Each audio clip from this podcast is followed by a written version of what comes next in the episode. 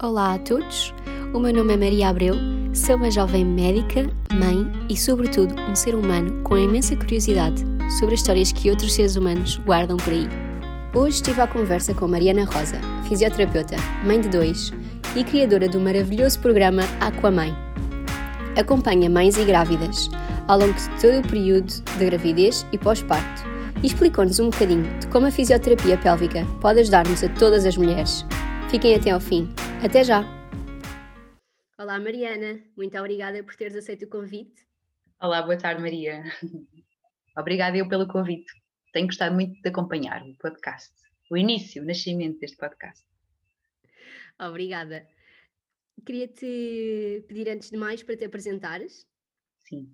Então, Mariana Rosa, tenho 34 anos, sou uma jovem, um, sou fisioterapeuta, tenho dois filhos, um, venho de Leiria, nasci em, numa, numa pequena aldeia perto de Leiria, uh, mas já vivo cá nesta zona uh, há, muito, há muitos anos, desde que saí para, para estudar fisioterapia. Olha, e como é que surgiu essa decisão de estudar fisioterapia? Eu, eu gostava de ter de dizer que sempre foi o meu sonho, mas não, era assim, foi um bocadinho exclusão de parte. Eu acho que nós somos muito jovens aos 18 anos para escolher qualquer área de formação, mas eu acho que foi mesmo, acho que tinha falta de maturidade e falta de visão no futuro e foi um bocadinho Uh, eu sabia o que é que eu não queria e fui experimentar. Olha, pode ser que, que goste. Eu queria mais do que estudar fisioterapia, eu queria estudar fora. Tanto que a minha lista de, de cursos tinha relações públicas em Ponta Delgada, portanto, era, era assim, ainda estava mesmo perdida, acho eu. E depois acabei o curso de fisioterapia a, a achar que não gostava mesmo de fisioterapia e surgiu logo uma oportunidade para ir, para ir um, trabalhar numa piscina e eu achei que ir trabalhar numa piscina já era uma, era uma área diferente, podia ser que conseguisse fugir um bocadinho à, àquela prática convencional de clínica. E depois comecei a trabalhar com doentes reumáticos na piscina e com idosos e comecei a perceber o impacto que a atividade física, o exercício físico e a água conseguia ter na, na qualidade de vida deles, no alívio da dor e até na postura que eles tinham depois perante a vida. Foi espetacular. Estive lá 10 anos. Pô, então nada a ver com o que fazes hoje em dia, portanto.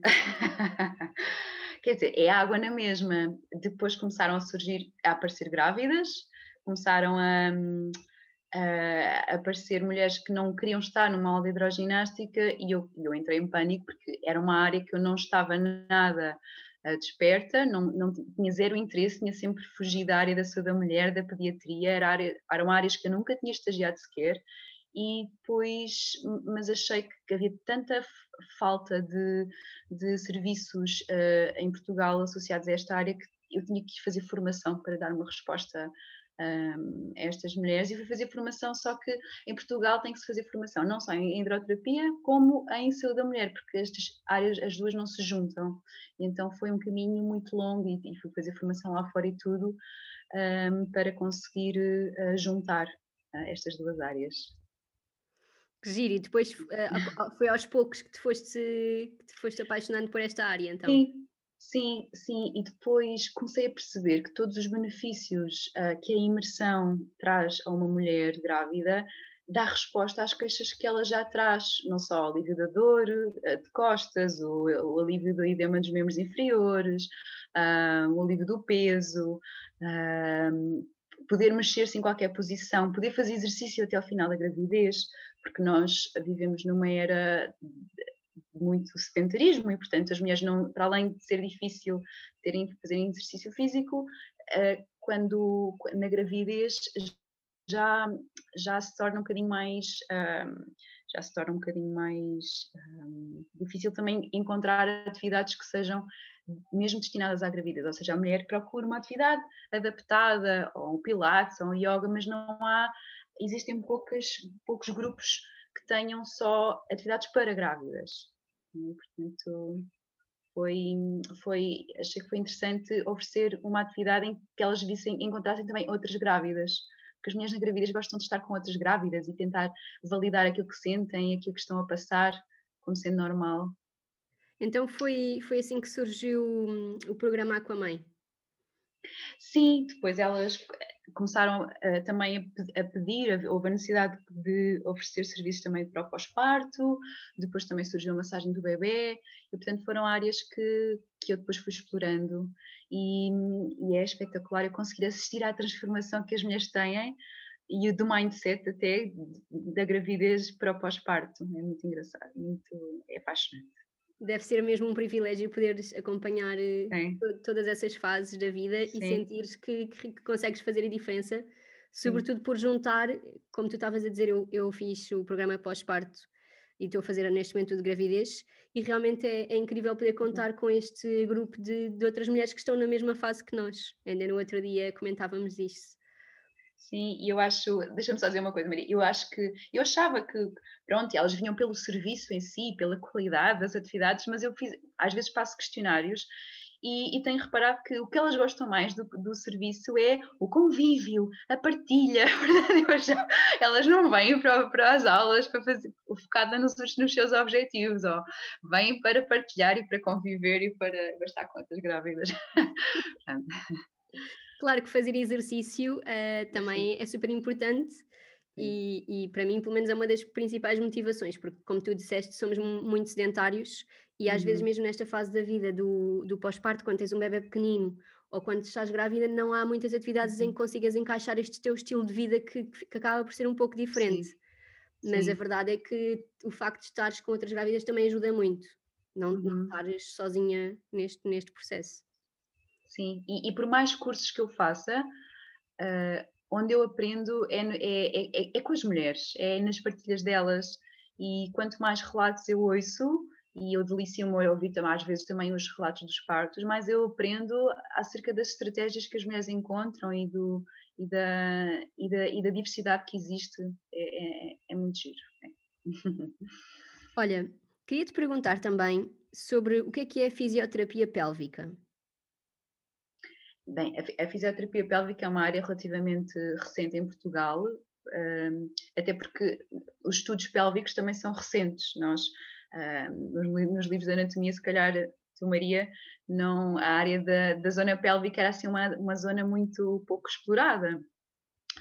Um, e, e, a fisioterapia pélvica centra sobretudo na prevenção e na, no, no, tratamento de disfunções pélvicas, como são, exemplo, incontinência urinária, os prolapsos dos órgãos pélvicos, disfunções sexuais, como a dor na relação sexual, um, as dismenorreias também, a dor durante um, a, a, menstruação, as disfunções femininas, depois há as disfunções também masculinas, disfunção erétil um, e, e, outras disfunções um, relacionadas com, com, com, o pavimento pélvico masculino. Podias explicar só o que é que é o pavimento pélvico? Porque acho que há muita gente, Sim. Quem, não, quem não foi grávida ou mãe recentemente, nunca ouviu falar dessa zona. Sim. Sim, eu acho que seria mais fácil se nós tivéssemos traduzido corretamente, porque em, em, em inglês é o pelvic floor e nós devíamos chamar-lhe o chão pélvico, era mais fácil perceber assim, é, é, o chão da pelvis. Portanto, é, todo, é um conjunto de tecidos que incluem músculos, ligamentos, faixas, que estão na base da pelvis, ou seja, na base do nosso, da nossa, também no nosso tronco, uh, e que é como se fosse uma ponte suspensa entre uh, o osso púbico à frente, lá atrás o sacro, que é o final da nossa coluna, e depois os dois ossinhos do rabo, do, do, os, dois, os dois isquiões. E, e, portanto, e, e, este, este conjunto de músculo é, é, dinâmico, portanto, ele está todo o dia a mexer-se cada vez que nós respiramos, cada vez que nós tossimos, cada vez que nós um, temos de conter urina ou fezes, cada vez que saltamos, portanto, eles gerem forças superiores, inferiores e internas. Portanto, é, é e é automático, portanto, nós fazemos isto de uma forma também quase não consciente. Sim, na verdade é uma zona muito importante que só quando estamos grávidas é que parece que nos apercebemos que existe, porque realmente tem ali um peso extra, não é? Da gravidez, uhum. mas todos nós uh, temos um pavimento pélvico ativo durante, como tu dizes, todas as nossas atividades do dia e às vezes Sim. só quando surge realmente um problema é que pensamos nele. Mas, como estavas a dizer, há problemas como a dor na relação sexual ou a dor dos períodos que nós muitas vezes nem associamos que possa ser um problema nesta zona de músculos e, e, ligamentos. Sim, e, e, a fisioterapia acaba por tratar o pavimento pélvico, tal como trata um outro músculo qualquer, que, que, acumula também pontos de tensão, contraturas, como nós também temos contraturas nas costas e nos ombros, um, uh, trabalha contra, uh, não só alterações na tensão do músculo, como alguma lesão que existe, e acaba por dar função, ou seja, normalizar não só a, par, a, a, a forma como contrai, como relaxa, como, como age quando nós temos que fazer força, e por isso acaba por dar função e tornar um, e, e, poder também prevenir algumas disfunções futuras quando é que uma mulher deveria procurar uma fisioterapeuta pélvica? Por exemplo, na, na gravidez ou antes da gravidez? Quando é que aconselharia? Sim, antes, preferencialmente antes da gravidez, porque até porque, repara, o, o útero é um órgão que se move e ele tem mobilidade e um, quando nós uh, conseguimos um, trabalhar essa mobilidade antes da gravidez e tentar identificar, pelo menos identificar uh, de que forma é que está, é, é, que, qual é a posição do, do, do órgão, uh, se, há, se há tensão a mais, se há tensão a menos no, no, na parte muscular, uh, se há pontos de dor também, a mobilidade não só do, dos músculos, mas também dos ossos da pelvis, eu consigo Uh, se eu consigo, se eu conseguir normalizar, o, preparar o terreno e normalizar tudo isso, reequilibrar, eu consigo prevenir problemas na gravidez, como por exemplo uma dor ciática ou uma dor um, de origem visceral por tensão ligamentar, por exemplo, os ligamentos do útero. Uh, e, e, são, e, e, é muito mais fácil de vir antes da gravidez, porque depois, durante a gravidez, estamos um pouco mais limitadas, por vezes. Ok, olha, isso nem eu sabia.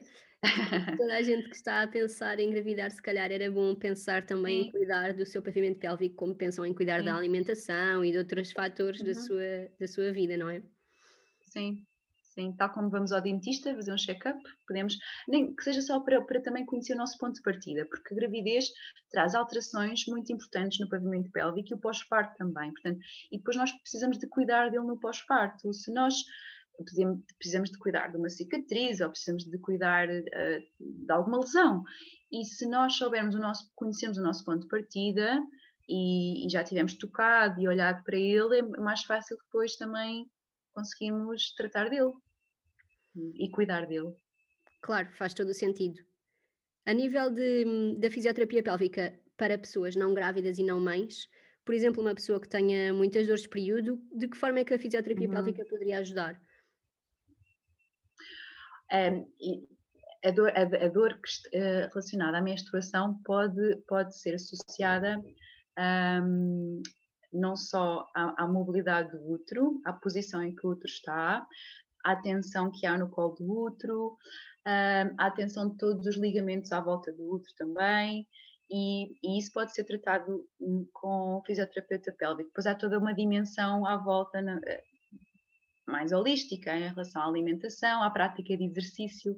A prática de exercício é fundamental para, para, um, para que a dor na relação, na, não é na relação, a dor na menstruação fique aliviada, não só porque uh, o nosso, se nós repararmos, a nossa pele está quase sempre na mesma posição e o nosso está quase sempre na mesma posição. E nós quando trabalhamos, uh, quando nós na atividade física, e eu estou a falar na, no exercício físico com, com, em modalidades em que nós experimentamos posições muito diferentes do nosso dia a dia, por exemplo, como o yoga ou como exercícios em que nós praticamos posições de, agacha, de cócoras ou no chão, nós conseguimos trabalhar muito mais estruturas que nunca são trabalhadas e alongamos ligamentos que nunca são alongados. Isso acaba por desbloquear pontos de tensão um, que nós vamos acumulando ao longo da vida. Nós temos padrões de movimento muito pobres, nós estamos sempre deitados, ou sentados, ou em pé. Pronto, e a nossa pelvis não conhece outras posições, cócoras, assimétricas, pernas à frente, pernas atrás, e por isso uh, seria importante nós percebermos qual é que é a origem também da dor na, na, na menstruação, mas e perceber como é que o exercício também pode aliviar. E em relação à dor na relação sexual, é mais ou menos por aí também? Não, eh, depende qual é a origem da dor. Ou seja, hum, a dor na relação sexual pode ser superficial, pode ser profunda ou pode ser durante a penetração, pela fricção do, do, do pênis, quando estamos a falar de dor na relação com penetração. E por isso pode ter várias origens. Pode ser uma origem mecânica, e aí a fisioterapia resolve, pode ser uma origem um, visceral, e, e, isso pode ser um, uma, uma bexiga que está, por exemplo, com uma, com uma cistite, ou pode ser, por exemplo, um intestino irritável, que eh, eh, pela parede que está mais inflamada tem interface com a vagina e o canal vaginal está inflamado também. Pode ser eh, uma vestibulite, pode ser uma dor na zona mais externa, pode, pode ser tantas, tem tantas origens e por isso é que um diagnóstico diferencial faz toda a diferença. Pode, e pode também ter pode pode vir também de uma hiperatividade dos músculos do pavimento pélvico, quando as mulheres têm a sensação que estão muito mais fechadas, uh, e isto pode-se tratar também com, com a fisioterapia, normalizar o tónus, perceber como é que a mulher consegue relaxar, tal como há, há, há, há fisioterapeutas que ensinam a contrair, também é importante nós conseguirmos aprender a relaxar o nosso pavimento pélvico, porque há três atividades na nossa vida que nós precisamos relaxar o pavimento pélvico, que é durante a relação sexual, quando vamos à casa de banho e quando damos à luz, não é? Portanto, são três não me estou a recordar mais nenhuma. Tu eh, li alguns no teu Instagram que, que o pavimento pélvico tinha de ser como uma bailarina, não é? Uma coisa sim, sim, sim, sim. Sim, ou seja, nós não precisamos de um, um anterofilista, nós precisamos de, de, de, uma, de um músculo que tenha, que tenha função, ou seja, que consiga contrair, que consiga uh, aguentar potência, não é? Tosse, espirro, e precise de relaxar, de alongar. Acho que não, isso é super importante, muitas vezes, mesmo quando fazemos exercício e treinamos outros músculos, esquecemos às vezes um bocadinho da, da parte do, dos alongamentos, que parece que é uma coisa que deixamos assim para o fim Sim, e tal, para, para arrefecer. Mas não, é mesmo importante para o músculo em Sim. si, é uma função do músculo que Sim. nós também temos que o ensinar a fazer. É, sobretudo para a faixa, hoje em dia já se sabe muito mais em relação à faixa, é uma, foi uma, uma estrutura que nós nem sequer falámos muito pouco na, na, faculdade, mas hoje em dia já se, sabe, e a faixa acumula muita, muitos pontos de tensão, sobretudo quando estamos mais ansiosos e mais, ou quando bebemos menos água, ou quando estamos, uh, ou quando comemos pior também, ou quando assumimos padrões muito pobres, por exemplo, estar o dia todo ao computador sentada. E, e, e, e alongar uh, é, é, fundamental para eu dar fluidez à faixa, para, para permitir que, que, que, os movimentos sejam livres de dores e que não haja depois tendinites e outros, outras dores musculares também.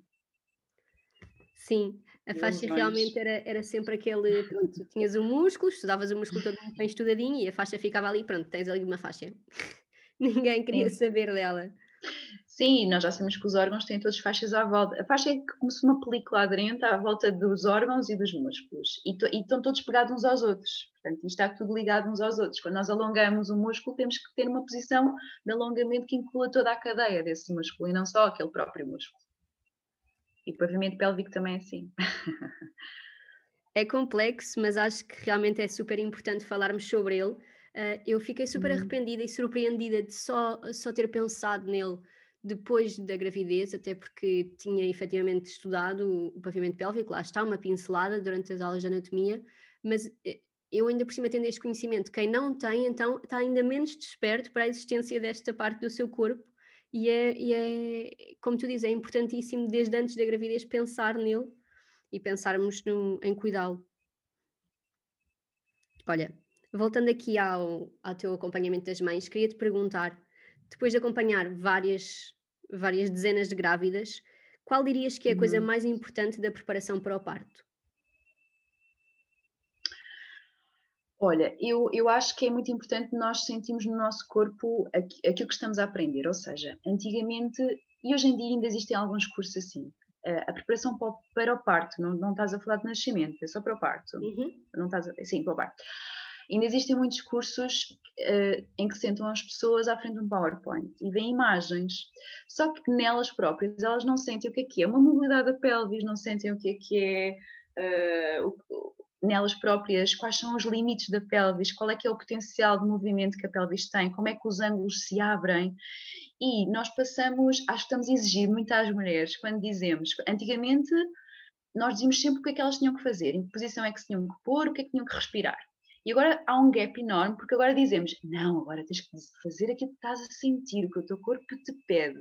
E elas ficam em pânico, ou seja, o que é o meu corpo não está a pedir nada, o que é que eu faço? Então há uma dissonância muito grande entre aquilo que elas sentem e aquilo que, uh, aquilo que, que, é exigido de comportar esse trabalho de parto. Então eu acho que é, durante a gravidez, acho que é importante elas nos cursos de preparação para o parto, ou até nas aulas com grávidas, elas perceberem como é que a pelvis se mexe, onde é, quais são os limites, para onde é que vai passar o bebê, tocarem elas próprias, os ossos, nos, e, e perceberem e, e, e conseguirem também perceber que o próprio corpo é capaz de relaxar e de, e de, e de, e de respirar fundo e de alongar, que é aquilo que vai ser pedido também no trabalho de parto.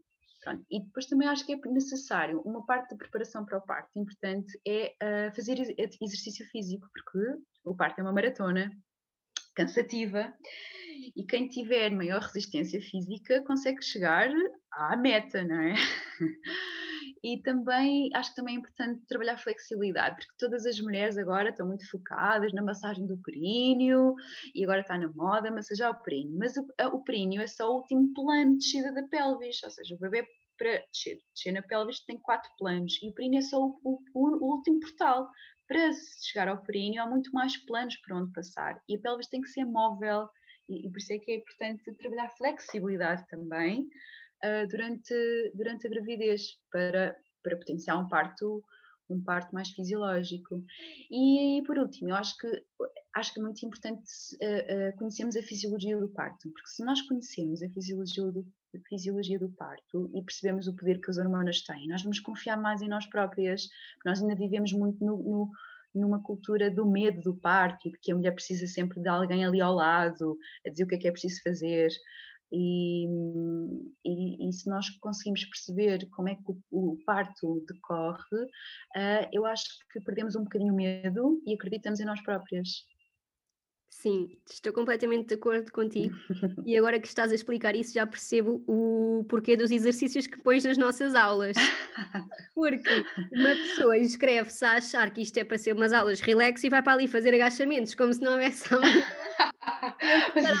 ferida e depois eu ouço a Mariana dizer: ah, que o parto é uma maratona. Aqui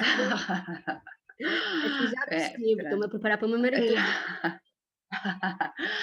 ah, e depois também acho que é importante nós explicar, as mulheres também perceberem o que, é que, o que é que é uma cesariana. Agora, por acaso há pouco tempo recebi uma mulher que me dizia, mas porquê é que ninguém fala sobre cesarianas na preparação para o parto?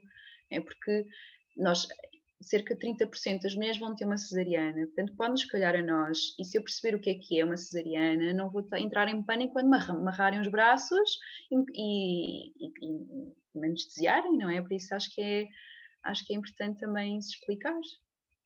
Sem dúvida. Conhecer. Sem dúvida absoluta. Eu senti muito que uhum. toda a preparação que eu fiz um, ehm, foi muito virada para a parte norm normal, natural, vaginal, como queiramos chamar. Uhum e depois foi muito duro para mim lidar com, com a mudança repentina para a cesariana. Uh, uhum, acho mesmo uhum. que também devemos falar, falar sobre Sim. isso. É uma opção que lá está, como tu dizes, até 30% dos casos, apesar de ser um número muito elevado para o, para o desejado. Mas, mas pronto, para as, para as pessoas pelo menos irem mentalizadas, lá está do que é que vai acontecer e também dos cuidados no pós, porque também falamos muito dos cuidados do pós-parto vaginal, não Sim. é? E não depois do pós-parto uhum. de, de cesariana. E pegando nisso, também te ia perguntar quais são as tuas principais dicas para preparar um pós-parto. Pois, também se, acho que também se investe pouco nos cuidados da mulher no pós-parto. É? E, e uh, não se faz um plano de pós-parto para a mulher. O pós-parto, elas vão achar que vão aprender a, dar banho ao bebê e mudar uma fralda. E depois cuida-se muito pouco do corpo em si. E se nós repararmos que só existe uma consulta de revisão do parto às seis semanas, até às seis semanas, eu converso com muitas mulheres que me dizem que o parto foi, correu muito bem, uh, mas ninguém me disse que ia ser tão doloroso o pós-parto. E ainda se dão poucas estratégias às mulheres de como aliviar a dor, o, o ardor, a comichão dos pontos, as hemorroidas, como é que, a quem pedir ajuda para quando têm problemas na amamentação, porque vai tudo acontecer ao mesmo tempo. As mulheres estão a sarar de uma lesão, que é o parto, ou de uma cirurgia, que é uma cesariana, e ao mesmo tempo têm um bebê 24 horas connosco. Então, eu iria. Um, iria estabelecer um plano que incluísse cuidados da mãe, e aí ia ter todas as mesinhas caseiras, as couves para as maminhas, os pensos, os pensos de aloe vera no congelador, uh, o meu óleo para massajar a cicatriz do períneo, porque a cicatriz do períneo também se, também se cuida, um, os chás de assento, etc. E depois teria também o plano de cuidado uh, de rede, de, de, SOS, ou seja, um contacto de uma consultora de lactação, uma, uma, uma campo que pudesse vir à minha casa, uma, uma, uma osteopata que também pudesse cuidar de mim ou do bebê se o bebê tivesse com alguma há, há algum problema que pudesse ajudar uh, com osteopatia um, e, e, alguém que pudesse cuidar também daquilo que eu não estou capaz, da minha alimentação, da limpeza da casa e, e, quem não tem condições para ter uma empregada tem tem, tem que arranjar amigas, o marido, uma empregada, uma tia, alguém que consiga. Um, um, pode, até pode ser uh, periodicamente trazer refeições feitas e ir lavando uh, o cesto da roupa, é? porque nós não podemos exigir tudo ao mesmo tempo no pós-parto. Sim, uhum. sem dúvida, é uma fase em que o bebê é muito absorvente e nós também estamos a lidar com essas modificações todas no corpo. Eu também senti, eu senti que estava preparada para o pós-parto porque tinha expectativas muito baixas e, portanto, depois achei que estava a correr tudo muito bem, porque eu acho que ia preparada para uma coisa tão péssima que acabou por correr melhor. Mas, por exemplo, as refeições foram uma coisa que eu tive imensa dificuldade e hoje em dia conheço imensos serviços de, de comida pré-feita, congelada, Sim. mas caseira, que Sim. oxalá tivesse conhecido naquela altura e que sem dúvida vou contar para o meu próximo pós-parto. Sim, e as mulheres, ele, as mulheres mal têm, têm para comer e comem mal. As mulheres que eu recebo nas consultas pós-parto têm dois problemas. Elas estão desidratadas, não bebem água suficiente, e daí os problemas de obstipação, dores de cabeça, cansaço, etc. E depois tem outro que é comem mal, e algumas delas até têm excesso de peso, mas estão mal nutridas.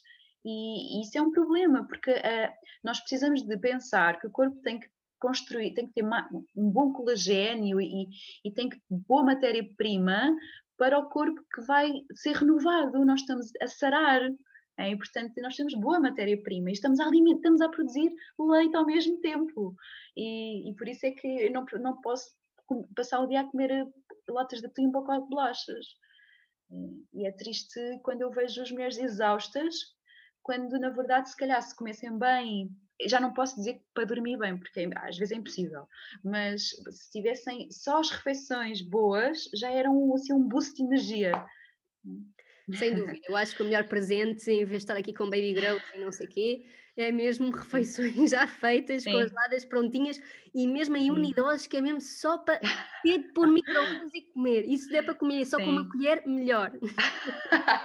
Sim, não dá para escolher espinhas. Pagar fifacas e bifes, não pode ser, tem que ser Sim. tudo ali, Sim. com uma colherzinha. Sim, ah, e ter um pano de transporte do bebê, para ter o bebê, para ter duas mãos livres. Sobretudo no segundo filho, Maria.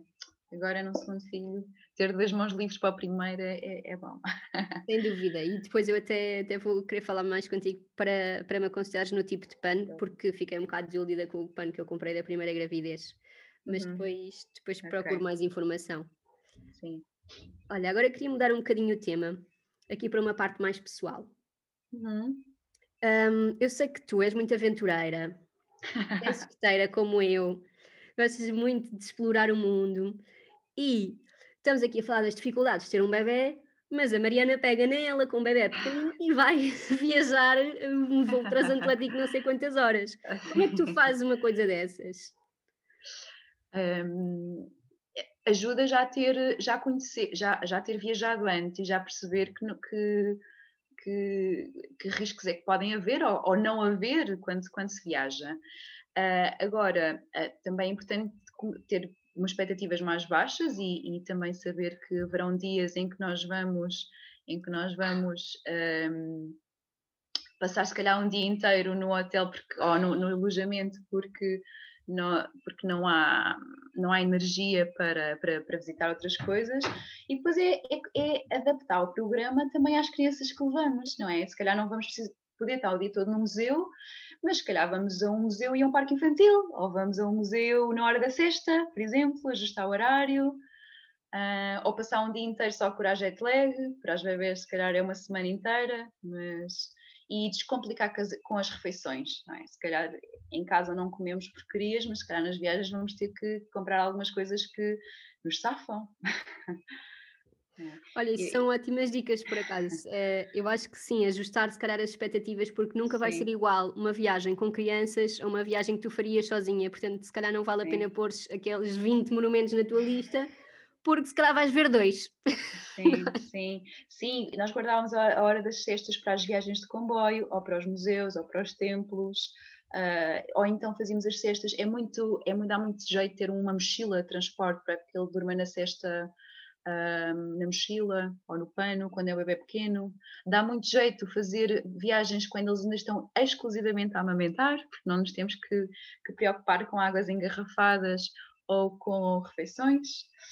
Uh, mas pronto, depois é, depois é perceber, há arroz cozido em qualquer parte do mundo e, e, e fruta que nós depois lavamos bem e descascamos para, para oferecer, portanto, uh, e levar uma boa farmácia de viagem. Eu fui sempre uh, muito bem acompanhada em consulta viajante, cá em Portugal nós temos um bom serviço, levei uma farmácia de viagem e também é importante perceber que se acontecer alguma coisa para onde é que eu tenho que ir, portanto, eu viajei sempre a sítios que tinham hospitais com com, com, neonato, com ah, desculpa, com treinamento de pediatria. Com, Fizeste esse, essa pesquisa antes de ir? Sim, sim, sim, porque eu tive um filho que tinha muita energia e, portanto, um traumatismo craniano para ele era assim uma coisa muito, muito provável de acontecer. E eu, eu pensava em vários cenários.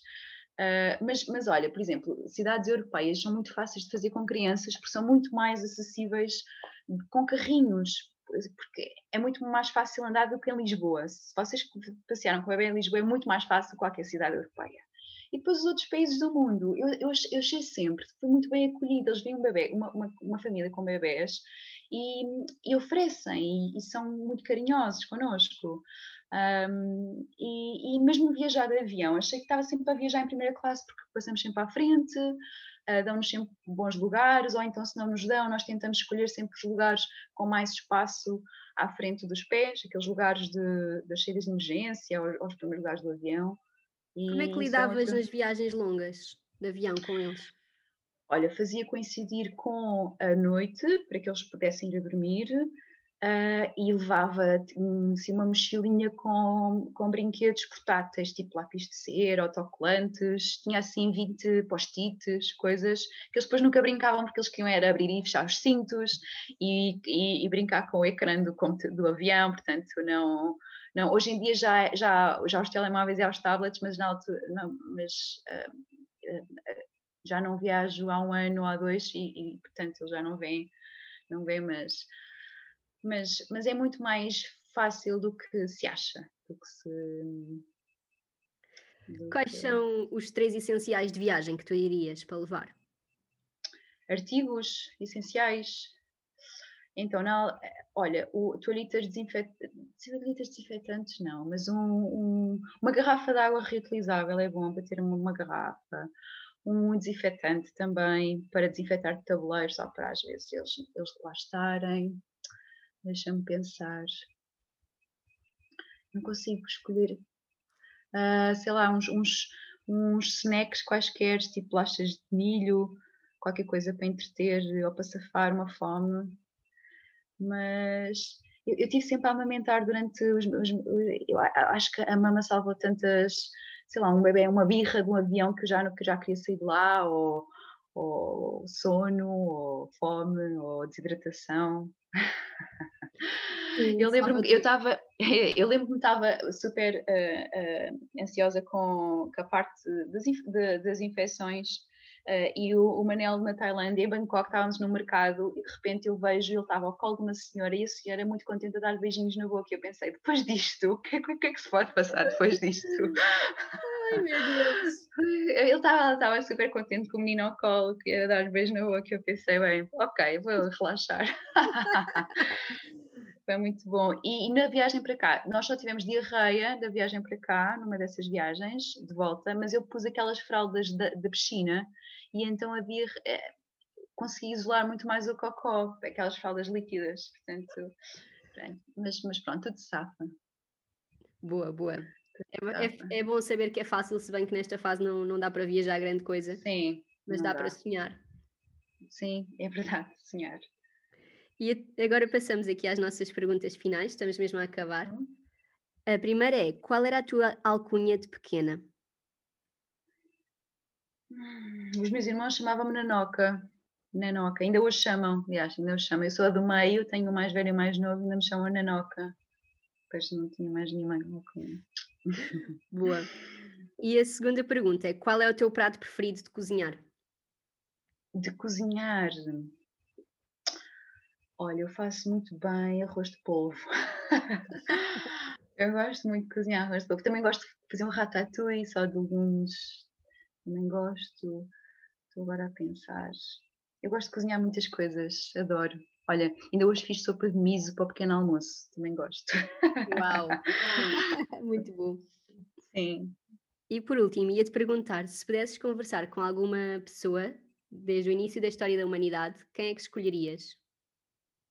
Conversar com uma pessoa. Hum, olha, eu acho, eu acho que ia conversar com, com os meus avós, porque eles, eles morreram muito, muito cedo e eu tenho muitas saudades deles. E gostava de lhes contar que já tive filhos e gostava de lhes contar como é que eles são. Um, e eu acho que ia matar as saudades com os meus avós. Bom. Percebo assim. perfeitamente. A família é mesmo os, as Sim. pessoas mais próximas do coração. Sim.